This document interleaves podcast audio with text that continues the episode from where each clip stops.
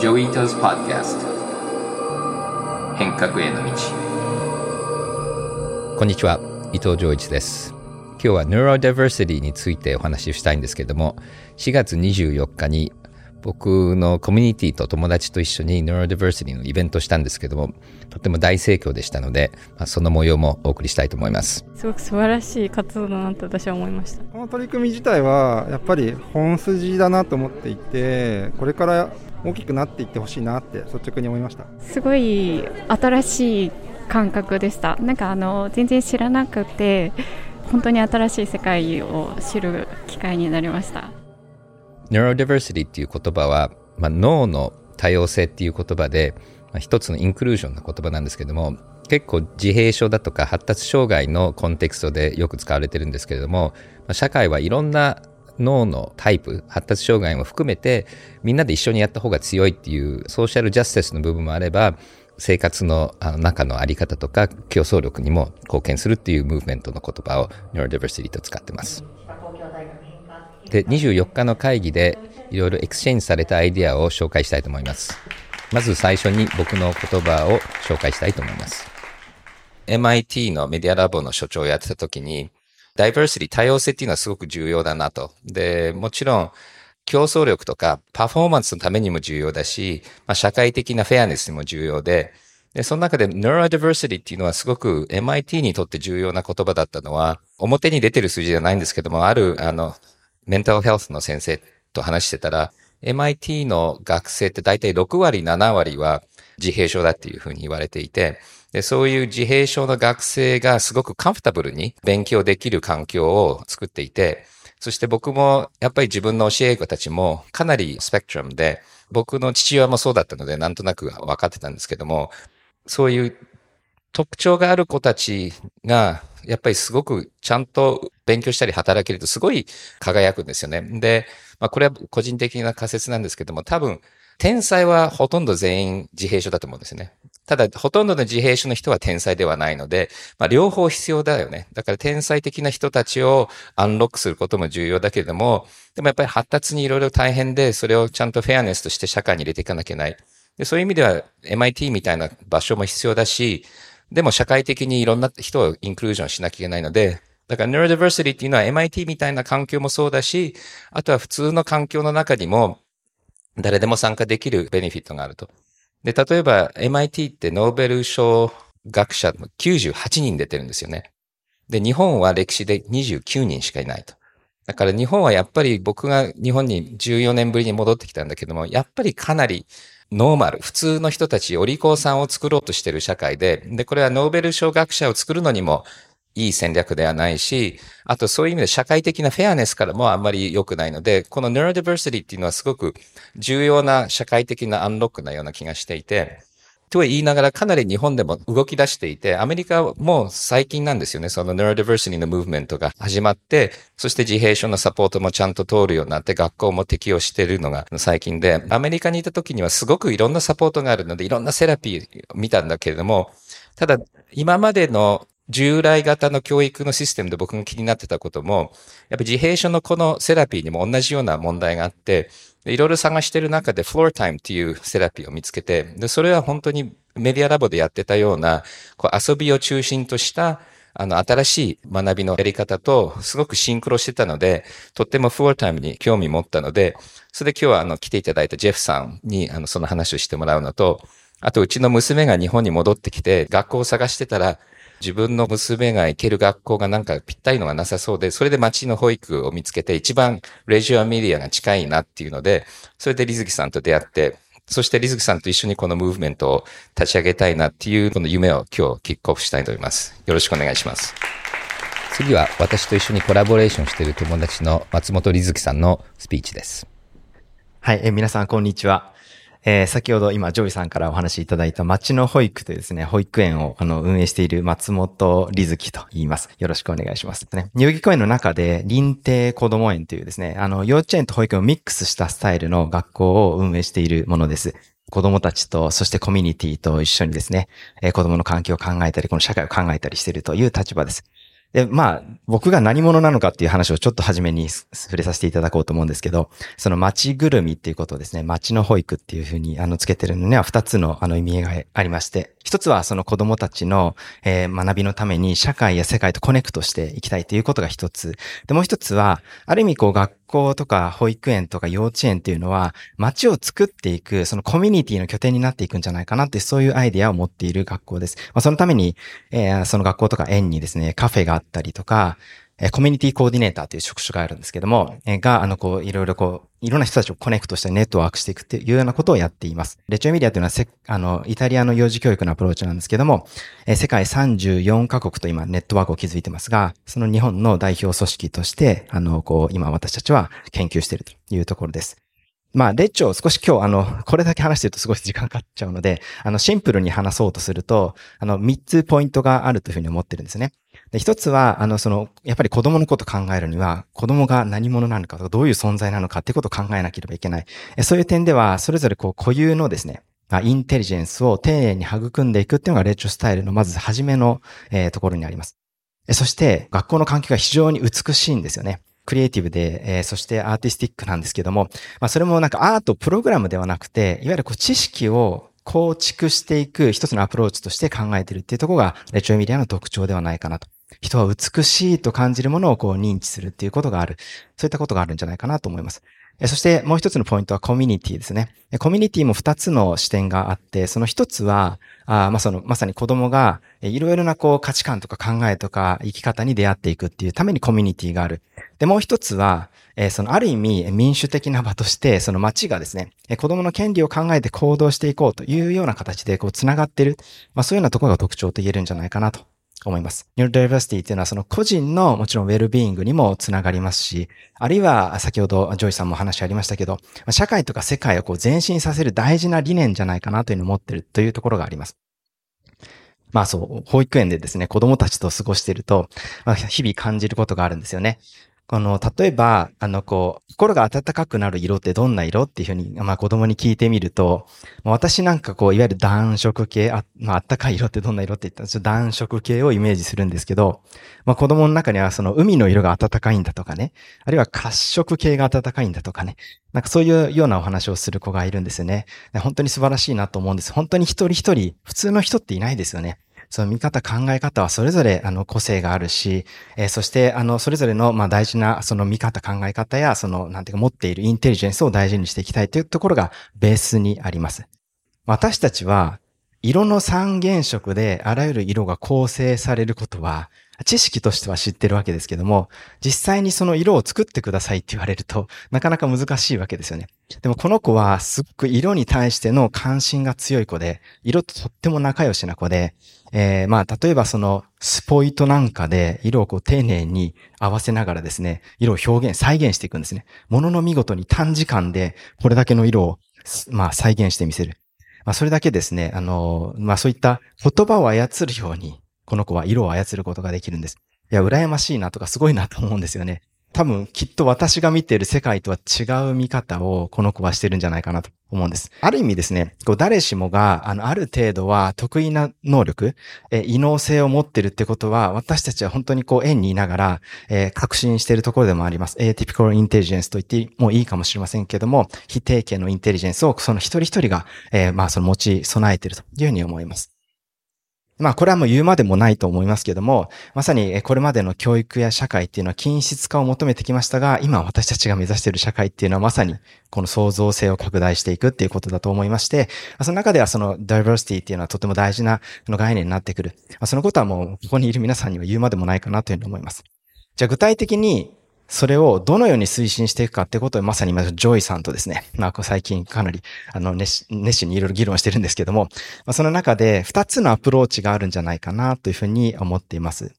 で、一つは、学びの環境づくりですね。その Neurodiversity をこう進めていくための学びの環境を作っていけるといいなというふうに思っています。もう一つは、ムーブメントですね。このやっぱり社会が受け入れて、こうどんどん理解を進めていかないと、なかなかこの動きっていうのは本当にこう社会全体のものにならないというふうに思います。そのために本人もそうですし、親とかセラピストのつながり、コミュニティっていうことをまあ充実させていくっていうのも一つありますし、または、あのジョイさん、Web3 のコンテクストで最近よくお話されてますが、ジョインだというふうに思うんですね。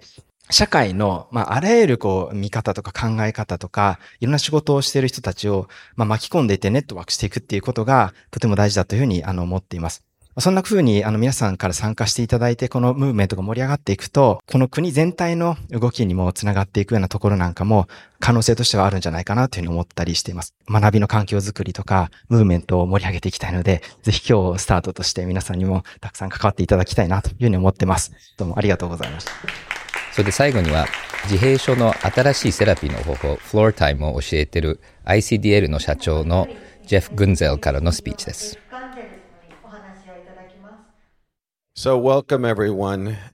皆様ようこそおいでくださいました。そして本当に今のプレゼンテーション、素晴らしいプレゼンテーションでございました。そして私の本日のプレゼンの目的ですけれども、なぜ我々が発達、学習に対してこのようなアプローチを取っているのかということについてのお話をしたいと思います。The children that we're working with are much more than just what we're seeing on the surface. 私たちが取り組む子どもたちというのは表面で見えている以上のものがあるんです。私たちが理解したいのはその行動の内側で何が起きているのかということなんです。いろんな理由が考えられます。手をパタパタするということはひょっとしたら自分の心配を落ち着かせるあるいはその感覚的な緊張を抑えるための自分に光が照明が当たっているという時に自閉症の人だと非常にそれを負担に感じるということがありますそれは脳の調整の機能がゆえにそういうふうになっているんですということで何が体の中で起きているのかということを理解しようというところに注目をするのが DIR のフロアタイムです。So I'm going to start by talking about what DIR is and what floor time is. So DIR is the theoretical framework. It's a framework that's been around for Um, over 30 years. えまずは DIR というのは何なのか、そしてフロアタイムは何なのかということのご説明から始めたいと思います。DIR というのは理論的な枠組みでございます。えこの枠組みというのはもう30年以上前からある枠組みで、スタンレー・グリーンスパイス先生が開発したものです。これは人がどう発達するのかということを理解するということです。特に、えー、社会的、えー、感情的な発達です。So that's the framework, the theoretical framework that floor time is based on, is understanding すなわち、えー、人がどういうふうに発達するのかを理解するというのが DIR です。それに対してフロアタイムというのは今言ったような理解、考え方を実践するということにあります。どうやって子どもたちの発達、成長を助けることができるのか、特に個々人の多様性があってそしてより複雑あるいは一般的な子どもに比べてより目立つ特徴があった場合にはどうするのかということです。根本的には一人一人皆違うということを私たちは分かっています。そして、えー、自閉症スペクトラム症の子どもたちそしてニューラーダバーシティ的な多様性個々の脳神経の多様性を考えるとまさにもっとさらに多くの差異違いがあるということが分かります。そして最後にフロアタイムというのは本人の発達をサポートするコアキャパシティを作ることにあるんです。なので教えるということだけではないですし子どもが一定のことを学ぶということだけではなくって本人のコアキャパシティを発達させるコミュニケーションを取ることができるような発達をするということです。考えたり理論的に思考したり問題を解決したりというコアキャパシティです Information in this world that we live in is very easy to come by we can get information uh, on the internet about anything the challenge for even the average person is 情報はインターネットで何についてでも手に入れることができます。一般的な人でも難しいのはどうやってその情報を通じて思考したり合理的に考えること何がいいのかどういう情報は有益なのか有害なのか何は偏っているのか偏ってないのかそういったものをどうやって整理していくのかコアキャパシティがあれば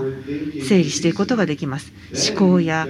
理論的な思思考です。そうすると情報を得るのは簡単です。その情報を持って何かをすることができますけれどもコアキャパシティ思考したり理論的に考えるということのコアキャパシティをうまく使えることができていなければたくさん情報を得るということは何の役にも立ちませんなのでフロアタイムでやっていることというのはコアキャパシティに関わることでその裏にある脳科学についても後ほど触れたいと思います。And the three main channels into the mind are affect, the emotional まず1つ目がアフェクト。情動というものです。私たちが、えー、その情報や感情をどういうふうに処理をするのか、えー、というものです。アフェクト。情動という感情的なプロセスというのは測定するのは少し難しい。そしてまた理解するのもしばしば難しい。けれどもこの情動を目にすると非常にパワフルになります。というのは情動という脳への入り口。これは脳とつながることができるからです。メディテーションをすることによって体全体がつながることになります。より脳の気質化にあるものを通じて感じようとしているんです先ほど色の話再現力があるという子どもの話がありましたあの男の子は考えではなく皮質化にある感覚感情を通じて色を認識していたのではないでしょうか異質化のレベルで、えー、メディテーションのレベルでえー、物事を感じているという時というのは脳、ね、とのつながり方というのが全然違うものになります。より深いコアのものになります。こういったキャパシティを身につけるとこれは脳の中でその物理的にボトムアップで、えー、脳の下から上につながるということ。それができると脳の上の部分すなわち大脳皮質において何をやらなければいけないかというのを指示する。そして情報の処理というのもより適切にできるようになっていくんです。これに関しての研究もありますしまたフロアタイムに関しての研究を見てもプロセスの前と後での効果っていうのが分かります。What we're doing may not always be about. 私がよく言っているのは、我々がやっていることが必ずしも教えるということではないかもしれない、スキルを教えるということではないかもしれない、しかしながらキャパシティを作るんだと言っています。えー、世界の広範囲にインタラクションするためのものです。で、えこれはニューロダイバーシティ、えそしてニューロダイバーシティとのムーブメントとも関連性があります。先ほどのプレゼンションで出てきた色が得意な男の子のケースですけれども、えこの子を見て、え行動を見ると、ちょっとこの行動を変えなくてはいけないと考える人かもしれません。えしかしながら、いかにその色が、え処理され、色が作られているというところを見ると、世界の他の人とは全く違うものだと思います。これを、え発達させたい、成長させたいと思うわけです。And I want to see that grow and develop. Much like was mentioned in the first えー、先ほどジョーさんのお話からにありましたけれども、すべての自閉症の子どもが天才というわけではない、えー、しかしながら、えー、天才のうちの自閉症の人はどれぐらいいるのかあということを考えると、やはりそういった機会を提供していくということが重要になってくるわけです。自閉症というのは神経発達障害です。実際に医学書ですとか診断マニュアルなどとものを見ますと、自閉症は神経発達障害であると書いてあります。過去15年間間の間、人々は行動障害であり、これを変えていかなくてはいけないという見方が広まっているわけです。ですから、行動に焦点を当てる当てることによって、我々としてどのようにその個人が成長できるようにサポートしたらいいのかというところで間違いが生まれてしまう。神経が違うとその脳のワイヤリングの違い方が違うということです。その影響として行動が影響を受けているということです。ですからフロアタイムにおいてはこの神経学の文脈での違いを理解し発達プロセスをどう助けるのかということを考えていきます。So when we talk about floor time with young children, フロアタイムを見ると子どもたち楽しそうです。で、遊びです。で、遊んでるだけだよねと言われますけれども、子どもたちの頭の中を覗いてみると、え考えること抽象的な考え方ができるようになっている複雑な考え方ができるようになる。そういったことが人生の成功につながるということになります。それをフロアタイムといった観点から実現するということを考えますと子どもが関心があるというところに、えフォーカスするということです。言った通りのことをやれ、えということではなくルールはあるよと、えしかしながら個々の違い個人差を重視しそして自分のやり方で成長を促すということをやっています。And so when floor time, you will see a different type. It's much more about connecting. フロアタイムでは教えるっていうこととはちょっと違います。どちらかというともっとつながる関わりを通じてつながるということになります。これがその子どもの発育上発達上とても重要なんです。そして情報を学ぶそしてスキルを身につける非常に重要なことだと思います。これは、え、人の人間としての発達を促すということなんです。グリーンスパン博士がかつて言っていました。それぞれの子どもに、えー、素晴らしく子どもになるチャンスがあるんだと可能性があるんだとそれを開花させるために素晴らしい世界を作るのが私たちの仕事なんだというふうにおっしゃっていました。こういった素晴らしい世界を私も作りたいと思います。そして子どもの可能性を開花させたいというふうに思います。ニューロダイバーシティというプロセスが日本でも始まっていくということで本当にそれが発展していけばというふうに願っております。ありがとうございました。この回は Neurodiversity Salon っていう、まあ、ムーブメント、多分 NPO にいずれなってほしいんですけれども、あの、集まりの1回目だったので、今後ともミーティングをやっていきたいと思いますので、ぜひ皆さんもオンラインでもリアルでも参加してほしいんですけども、でこのムーブメントのまあ一つの特徴は、英語と日本語バイリンガルでやったっていうのが一つと、それと、Neurodiversity っていう言葉もあんまり日本でまだ使われてないので、自閉症みたいな、こう、病気とか障害みたいなとこに集中されてる話もとても重要なんだけれども、もっと社会的にポジティブな neurodiversity っていう言葉もこれから広めていきたいなとみんなで話していて、そして具体的には僕とあのリズキさんと一緒に自閉症の子も neurotypical、まあ、いわゆる普通の子が一緒に入れるプログレッシブな学校を作ろうと思っていて、で、リズキさんは町の保育であの、レジオ・エミリアっていう、まあ、結構プログレッシブなイタリアのあの学校のやり方っていうのと、それとフロータイム、ジェフさんが紹介してくれたフロータイムを一緒にして、まあ、学校を作りたいなっていうのも一つのプロジェクトとしてやっていきたいと思いますので、これからもこのトピックにいろいろ、そして皆さんもこのコミュニティに参加する方法もいろいろ考えてますので、ぜひ、ポッドキャストで聞いていただくだけではなくて、コミュニティメンバーとして興味がある人たちにメンバーになっていただきたいと思います。次はニュースのセクションです。NFT のボワードエイプシリーズを手掛けるユーガラブスが、現在仮想世界で構築中のゲームの土地を NFT で販売し、2億8500万ドル相当の暗号通貨を調達したことが明らかになりました。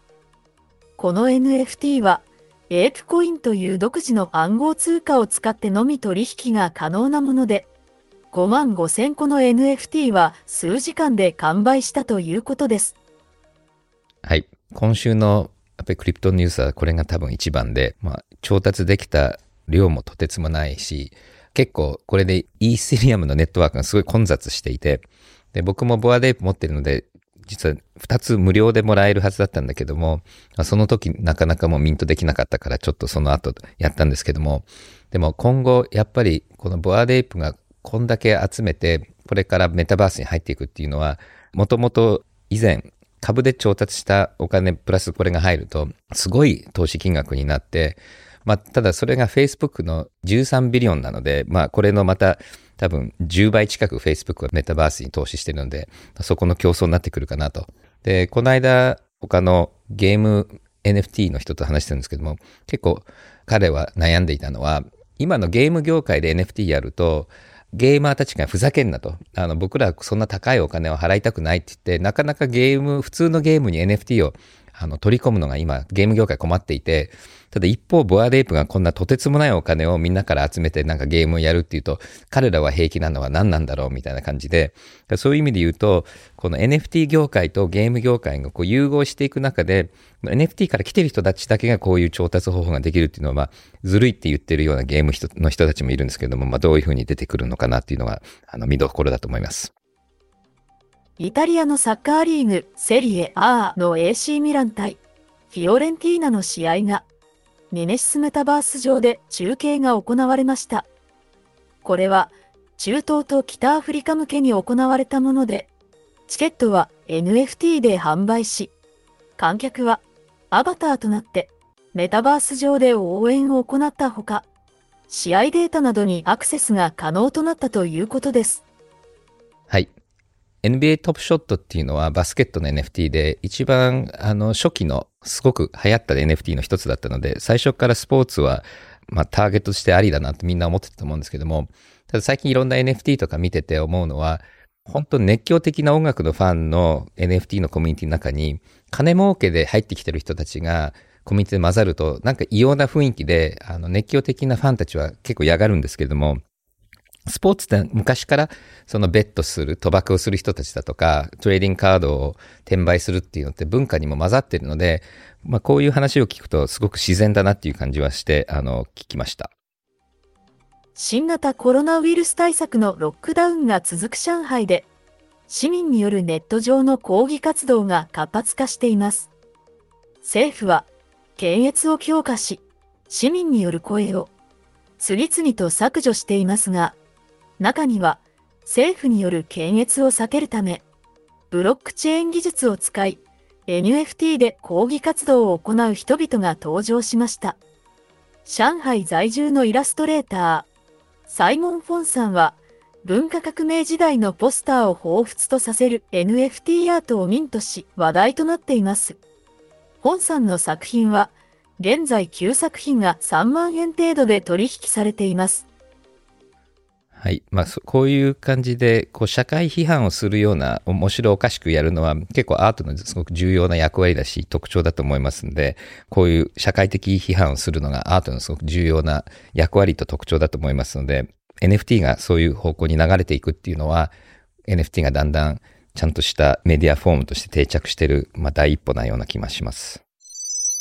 次はお便りのセクションです。最初のお便りは、ルミネイさんからです。毎週ポッドキャストを楽しみにしています。そして Web3 の今後がどうなっていくのか、ワクワクしながら聞いています。しかし、大学生の子供にその話をしても、なかなか興味が持てないようです。そこで、ジョイさんのポッドキャストを聞いて興味を持ってもらいたいと勧めていますが、興味ないとそっけない反応です。ワクワクする Web3 の時代を、感受性の高い年齢の Z 世代の子供へ、高揚感を実感させるには、何から始めればいいでしょうか？それとも、興味がないものを押し付けるべきではないと思いますか？アドバイスをお願いします。はい。僕も最初のインターネットの頃、よく中学校とか高校でインターネットの話を知ってて、で、その時もインターネット何に使うの？って聞かれて、あなた何に興味あるの？って言われたら、何にも興味ないって言われて、じゃああなたにはインターネット役に立たないなっていう話をしたのを覚えてるんですけれども、やっぱりもう教育のシステムでそもそも自分から興味持たないで言われた通りだけやるっていう教育が問題であって、これは Web3 の技術とかそういう問題ではないと思います。そしてもちろんあの学校が結構重要な好奇心だとかそういうモチベーションを作る場でもあり、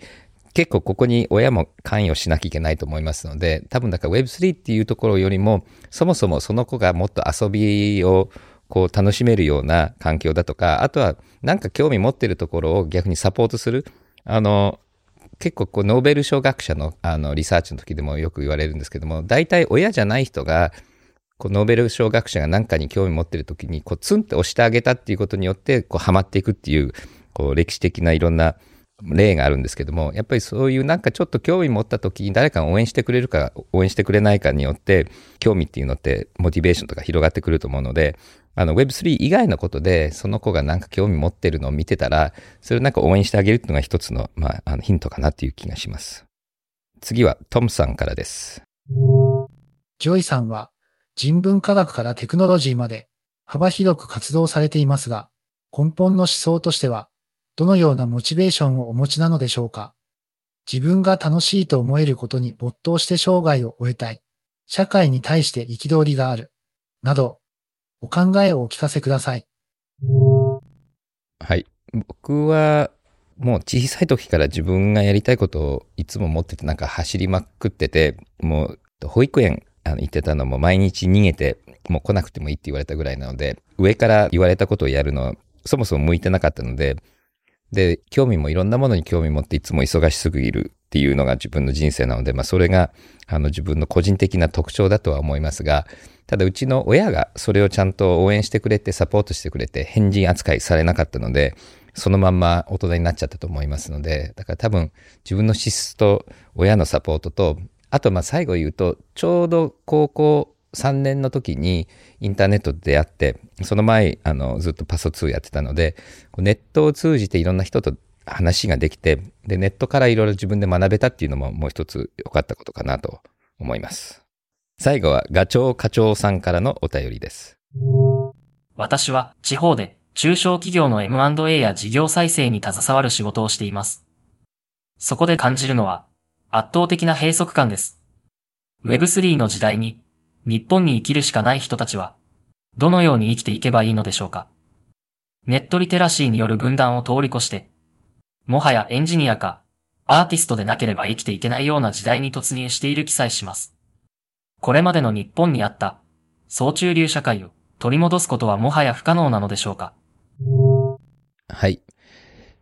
地方は、まあ、ネットによってリモートワークが COVID の間できるっていうのがだいぶ分かったので、結構地方とか、まあ、それか、まあ、都心からちょっと離れたとこに、まあ、特にクリエイティブだとか技術者でリモートできる人があの移っていってると思いますので、まあ、こういうリモートワークしてる技術者とかアントプレーナーたちがまずその地方に混ざっていくと。で、その地元の産業にも参加する。それと今いろんなプロジェクトに参加できるのがこう DAO 的な生き方なので、ネットの事業をやりながら畑をやってるアーティストとかうちらのコミュニティにもいますので、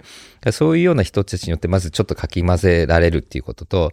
あとは地方から直接 Web3 を使って世界中にこうなんか訴えるっていうのが例えばこの間の山越村の NFT のプロジェクトでもイメージができると思いますので、だから多分最初はちょっとこう保守的で、そういう知識がなかなか手に入んないので、